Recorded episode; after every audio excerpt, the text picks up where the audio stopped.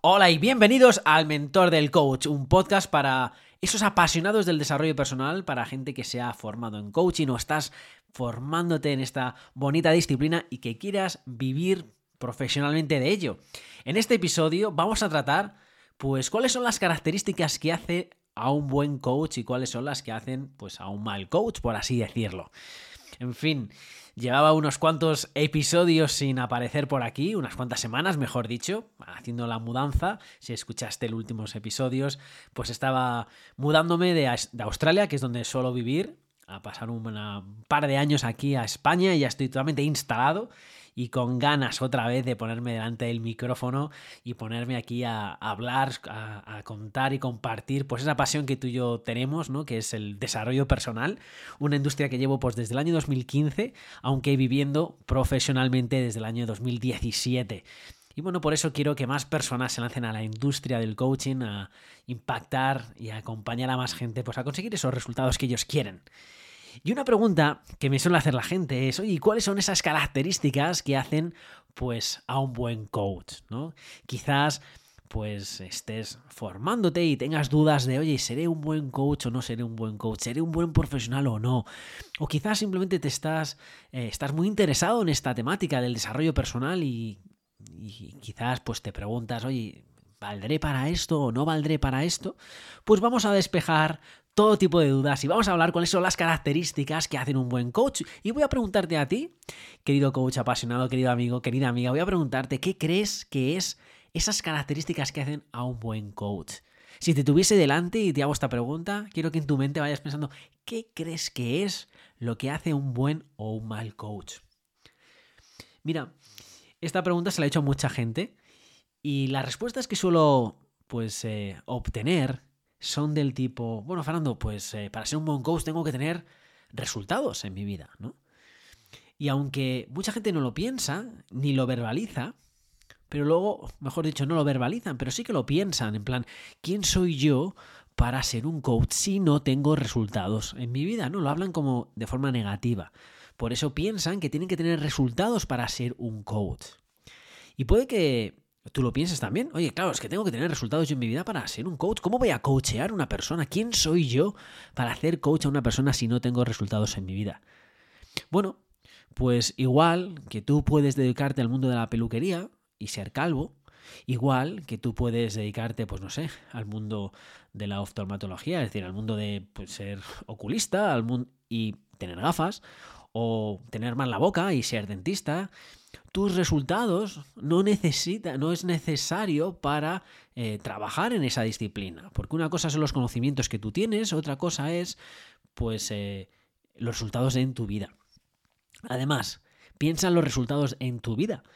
Eh, que tú tengas resultados en tu vida. Yo, por ejemplo, como coach, mis resultados son totalmente irrelevantes para mis clientes. Yo no les enseño a mis clientes a ser yo. Yo lo que trabajo es con las herramientas que he ido adquiriendo a lo largo de los años, pues yo acompaño a esos clientes a conseguir esa vida que ellos quieren, los resultados que ellos quieren, no los míos. Yo soy totalmente irrelevante. Coaching no se trata de mis resultados. Ojo, en mentoría sí. No, la diferencia entre el coach y el mentor que muchas veces se entremezcla. La diferencia es que el mentor te va a decir el paso a paso, te va a decir, oye, ¿qué es lo que tienes que hacer para tener unos resultados concretos? Por lo tanto, cuando estás buscando un mentor, es bueno o es muy preferible ¿no? que ese mentor tenga esos resultados porque te va a decir paso a paso qué es lo que tú tienes que hacer para tener esos resultados, te va a dar la fórmula. Por lo tanto, oye, para que no suene un poco a vende humo, a charlatanería, te estén contando algo, pues si ves que esa persona ha conseguido esos resultados, pues mucho mejor, ¿no? Esa es la mentoría, donde yo te digo la fórmula para conseguirlo, porque es una fórmula pues que no solamente ha aplicado ese mentor, sino que ese mentor además ha aplicado, replicado con muchas otras personas y dice, oye, si siempre y cuando sigas esto, vas a conseguir esos resultados, por lo tanto, no te salgas de la fórmula. Eso es mentoría en coaching, querido amigo, es diferente. En coaching, tus resultados, tú no le dices a tu cliente qué es lo que tiene que hacer. Tú no sabes qué es lo que quiere tu cliente. Tú estás ahí para explorar con tu cliente, para acompañar, para que tu cliente haga lo que sabe que tiene que hacer, pero por X, Y o Z, pues no lo hace. Entonces, ante esa pregunta de cuáles son esas características, si piensas que tus resultados son importantes, no, no lo son. Por lo tanto, vamos a eliminarnos de la ecuación, tus resultados no son importantes. Entonces, ¿qué característica hace un buen coach y no son mis resultados, Fernando? Bueno, pues muchas personas me dicen, la empatía, ¿no? Tengo que tener empatía. Es más, mucha gente me dice, Fernando, yo quiero estudiar, he estudiado coach porque soy muy empático. Mí es que como, pues a mí la empatía, la empatía, la empatía para arriba, empatía para abajo. Y mira, podría dar un podcast o incluso un curso entero sobre la palabra empatía, sobre lo que es la empatía, ¿no? Esa capacidad de sentir como la otra persona está sintiendo, ¿no? Entonces dices, ¿cómo? Como yo soy capaz de sentir como la otra persona, le entiendo, conecto muy bien con esa persona y entonces por eso soy un buen coach. Y sabes qué? Como digo, podría hacer un curso entero sobre empatía, pero para dejarlo simple y no indagar mucho, la empatía no es la característica del coach. Porque si tú estás sufriendo como la otra persona, estás metido en el juego de la otra persona, ¿no? Es como decir que un médico, por ejemplo, pues eh, va a hacer una operación contigo y siente el mismo dolor que tú. Bueno, pues tú no quieres un, médico que tenga dolor mientras te está haciendo una operación, ¿no? Tú lo que quieres es una persona fría, tú lo que quieres como médico, una persona que sabe lo que está haciendo, que esté fría, que no esté alterado, que no esté tan nervioso como quizás estás tú porque tienes ese, ese problema o esa enfermedad o tienes tus... Y oye, pues encontrarte una, una persona que pueda ayudarte y guiarte, ¿no? Ese médico. Por lo tanto, el mundo del coaching es algo parecido, en el sentido de que no hay que saltar al problema con el cliente, no hay que meterse en la vida, no hay que empatizar, pero ojo, que no haya que empatizar no significa, perdón por la tos, no significa que no haya que conectar, ¿vale? Conectar es importantísimo. Conectar es imprescindible. Sin conexión no hay coaching. Pero ojo, es que sin conexión no hay nada. Si no hay conexión con una persona, pues eh, bueno, pues es que casi no hay ni siquiera un trabajo normal, ¿no? Si no tienes una conexión con tu jefe, pues eh, se nota, ¿no? Si no tienes una conexión con tu pareja, imagínate, conexión es imprescindible, pero ojo, empatía, ¿no? Por lo tanto, si tú dices, no, Fernando, yo es que la empatía, es que yo no soy una persona empática, no te preocupes, porque no es característica, no es necesario para ser coach. Es más, si crees que eres empático, te digo, hey, cuidado, vamos a ver eso, porque eso seguramente te pueda estar metiéndote en sitios donde no es bueno meterte. Entonces, si no son los resultados, si no es la empatía, ¿qué otras características pues debe tener el coach? bueno, mucha gente me dice, yo Fernando es que soy bueno escuchando. Claro, y como soy muy bueno escuchando, pues entonces seguramente que soy un buen coach porque escucho muy bien a la gente. Y te digo, me encanta, ¿vale? Que seas una persona buena escuchando. Eh, creo que escuchar es una característica no de un buen coach, sino de una buena persona, en el sentido de un ser humano, el escucha a la persona que tienes delante, escucha, no esperes tu turno para hablar, vamos a escuchar si queremos crear esa conexión con esa persona. Pero no es una cosa esencial del coach. Te explico por qué. Uno, porque imagínate que tú vas a un restaurante, ¿no? Y le dices a un, al camarero, oye, mira, ¿me pone usted una pizza margarita? Eh, una hamburguesa y una cerveza y una Coca-Cola. Ah, muy bien. y te trae un filete, pasta y una botella de vino. bueno, pues escuchar también es necesario, ¿no? Para ser camarero, para ser cualquier profesión tenemos que escuchar. Pero ojo con el escuchar en el mundo del coaching, porque el coach como coach no escuchamos como escucha una persona normal. Yo cuando te tengo delante, imagínate que tú fueses mi cliente o que estuviese haciendo una sesión de coaching contigo, yo como coach no escucho solamente lo que tú dices. Lo que tú dices es importante, pero para mí hay muchas cosas más importantes de lo que tú dices. Está el cómo lo dices. Está el patrón del lenguaje que estás utilizando. Está los silencios, está los suspiros, está eh, muchas cosas, ¿no? no solamente el contexto. Entonces, es más, si solamente escuchas el contexto, se te puede activar lo que hemos hablado antes, ¿no? De empatizar y meterte en la historia de tu cliente y entonces casi convertirte más en un amigo de bar, en un amigo, más que en un profesional que estás ayudando a la persona a, bueno, pues avanzar y conseguir lo que quiera en su vida, ¿no? Entonces sí, escuchar es necesario, pero ojo, las características y cómo él escucha el, el coach es diferente a cómo se escucha pues en una conversación normal. Muchas veces se habla de escucha activa, escucha pasiva. Yo no me meto en lo que es escucha activa y lo que es escucha pasiva, pero es una forma de escuchar aún mucho más.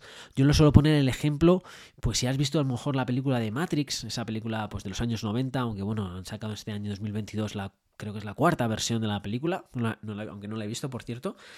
Pero si tú te acuerdas de esa película, ¿no? una de las cosas famosas es que se ve como un código, ¿no? Una pantalla negra, unas letras verdes van bajando y es como el código. Y hay una escena que me acuerdo que lo están viendo en una pantalla y se acerca uno de los protagonistas y dice, bueno, ¿qué estás viendo? ¿no? Solamente veo 101010.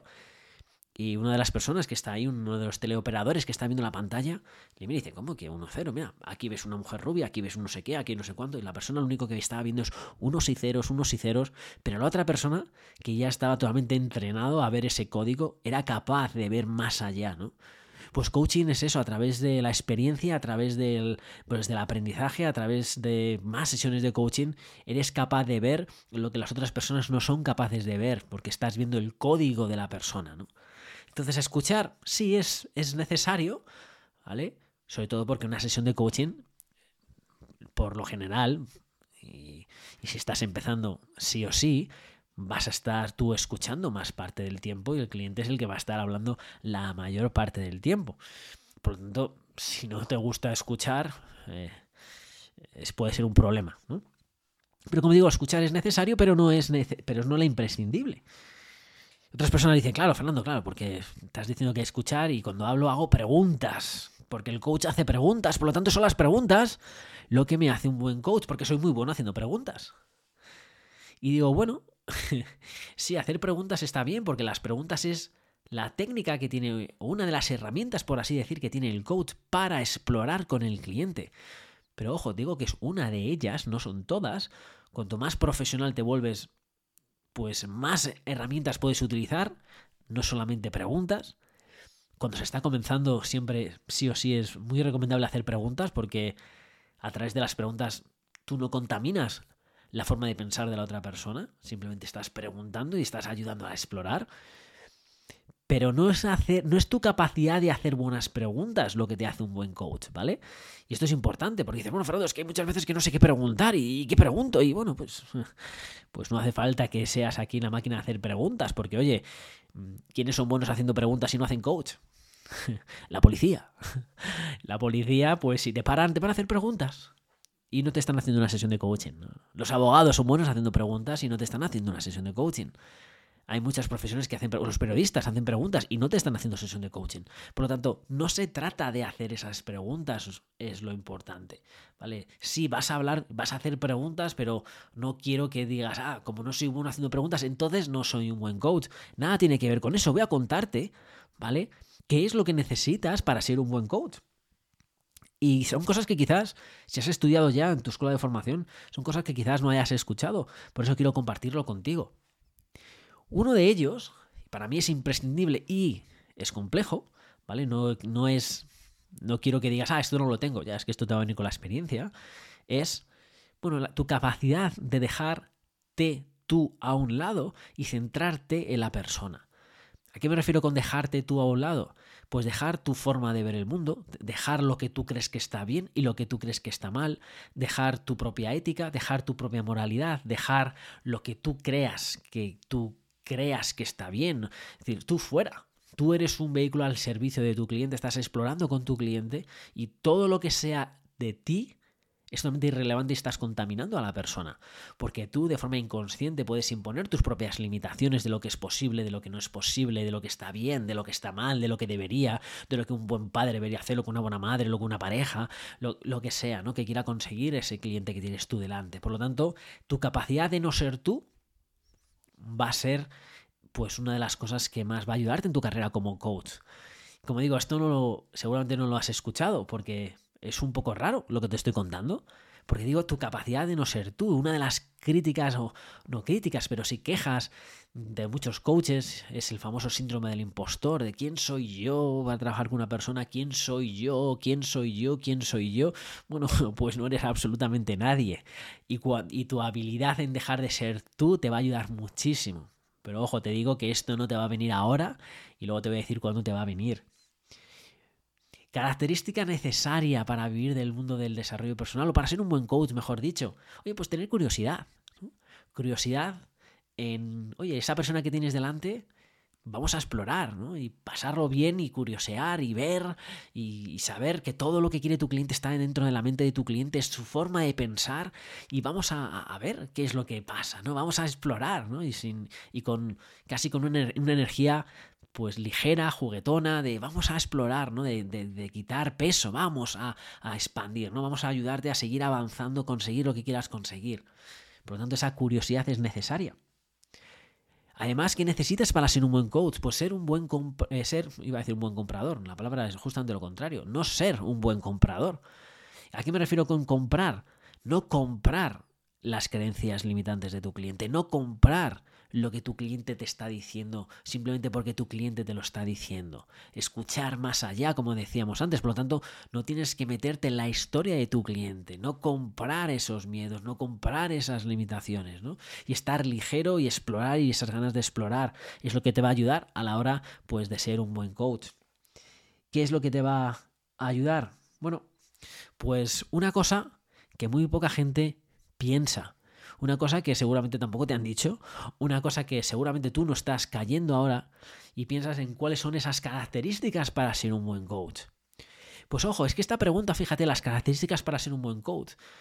Asumimos que hay unas buenas características y asumimos por esa misma pregunta que hay unas malas características. Pero lo que te va a hacer un buen coach, y quizás no te guste esta respuesta, pero es que es así, es la experiencia. Sí, la experiencia no me refiero a tu experiencia de vida, no me refiero a tu experiencia como ser humano, no me refiero a tus resultados, que ya hemos dicho que no es importante, sino tu experiencia en el mundo del coaching, tu experiencia trabajando uno a uno con otras personas. Eso va a marcar tu habilidad como coach. Y dices, bueno, Fernando, mi experiencia, ¿no? Eso sirve para cualquier profesión. Y digo, efectivamente. Es que coaching es una profesión. Y como cualquier profesión vas a ser muy buen coach cuando más experiencia tengas y vayas aprendiendo de toda esa experiencia. Si ahora mismo estás estudiando el mundo de desarrollo personal, tú ahora mismo estás estudiando para ser coach, estás en tu, la escuela de formación, no esperes ser un buen coach. Y por mucho que te diga tu profesor de coaching o tus compañeros, ah, eres un buen coach, no, no eres un buen coach. Y no te lo tomes a mal, es normal. Yo cuando empecé mi primera sesión, y esto quizás fue una de las de las cosas, analizando mi carrera, el mundo del desarrollo personal, de los cuales más orgulloso estoy de mí, y es permitirme ser malo. Darme el regalo de ser malo. Estar en una sesión de coaching y decir, no tengo ni idea a dónde voy. Madre mía, y decir, no pasa absolutamente nada. Cada sesión de coaching es un entrenamiento para mi, para mi siguiente sesión de coaching. Permitirme ser malo. Porque si no te permites ser malo, nunca vas a poder ser bueno. La experiencia es lo que te hace ser bueno. Y esa experiencia se gana haciendo sesiones mal, haciendo sesiones de no sé qué es lo que quiero. Bueno, pues bienvenido al mundo. Para ser un buen peluquero, tendrás que primero ser un mal peluquero. Tendrás que empezar dices, no, eh, quizás tendrás un poquito más de destreza o un poquito menos de destreza, pero da absolutamente igual. La consistencia y la experiencia hace a cualquier persona un gran profesional si eres consciente de lo que estás haciendo, si estás aprendiendo de cada cosa que estás haciendo, si después de cada sesión dices, hey, esto, oye, ¿qué ha ido bien? ¿Qué se puede mejorar para la siguiente sesión? Vamos a aprender. Genial. Yo cada vez que veo a, a un cliente, hoy en día sigo haciendo lo mismo. No me pongo ninguna presión de la sesión de coaching. Cada sesión de coaching es un entrenamiento para la siguiente sesión. Y hoy estoy a puntísimo, a puntísimo, a puntísimo de celebrar la sesión 6000 de pago. 6000 sesiones uno a uno de coaching de pago. Y aún así sigo diciendo, Imagínate cuando llegue la sesión 10.000, ¿no? Estoy obsesionado con mi sesión 10.000.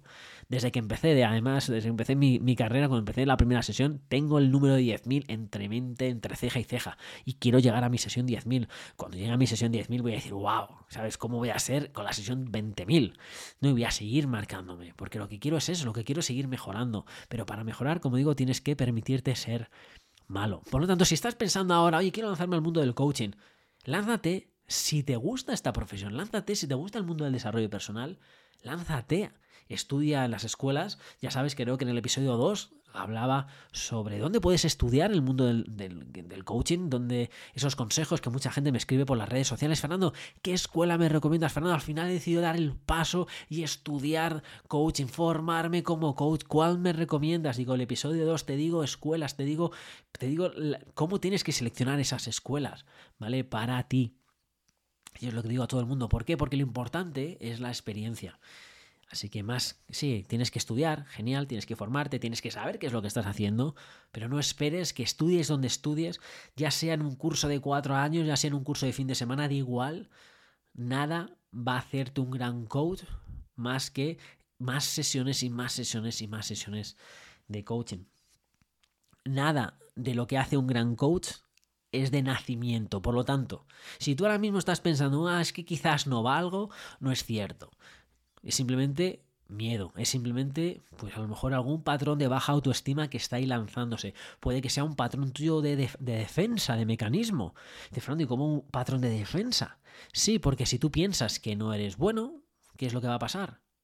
Que no vas a salir a jugar, no, no te vas a no vas a, jugar, no vas a, ponerte.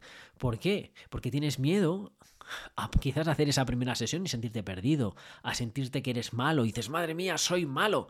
Entonces prefieres decir, ah, soy malo, pero sin darte cuenta de ello, que ponerte a hacer una sesión y decir, ves, madre mía, lo he confirmado, soy un mal coach.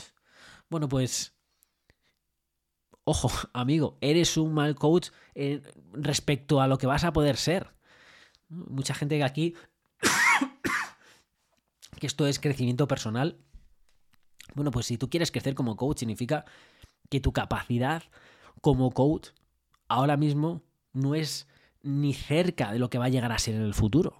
Pero para poder sacar ese máximo potencial tuyo como profesional, tienes que empezar ahora mismo como estás.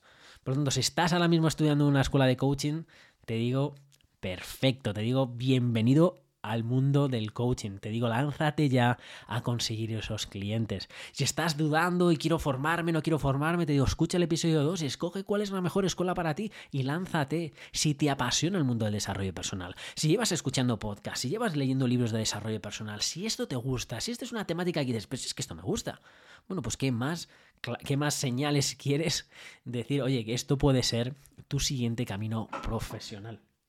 En fin, como digo, si ya estás en el mundo del coaching y te quieres eh, y te estás lanzando y vas a poder conseguir esos clientes, bueno, ya sabes que en mentordelcoach.com yo lo formo como coaches, pero sí que enseño a esos coaches que ya están formados a cómo conseguir sesiones de coaching de forma automática, es decir, cómo sustituir tu máximo salario que jamás hayas tenido por sesiones de coaching, cómo hacer que coaching sea tu trabajo en un tiempo récord. Y lo tienes en un curso que se llama El Océano Azul del Coaching.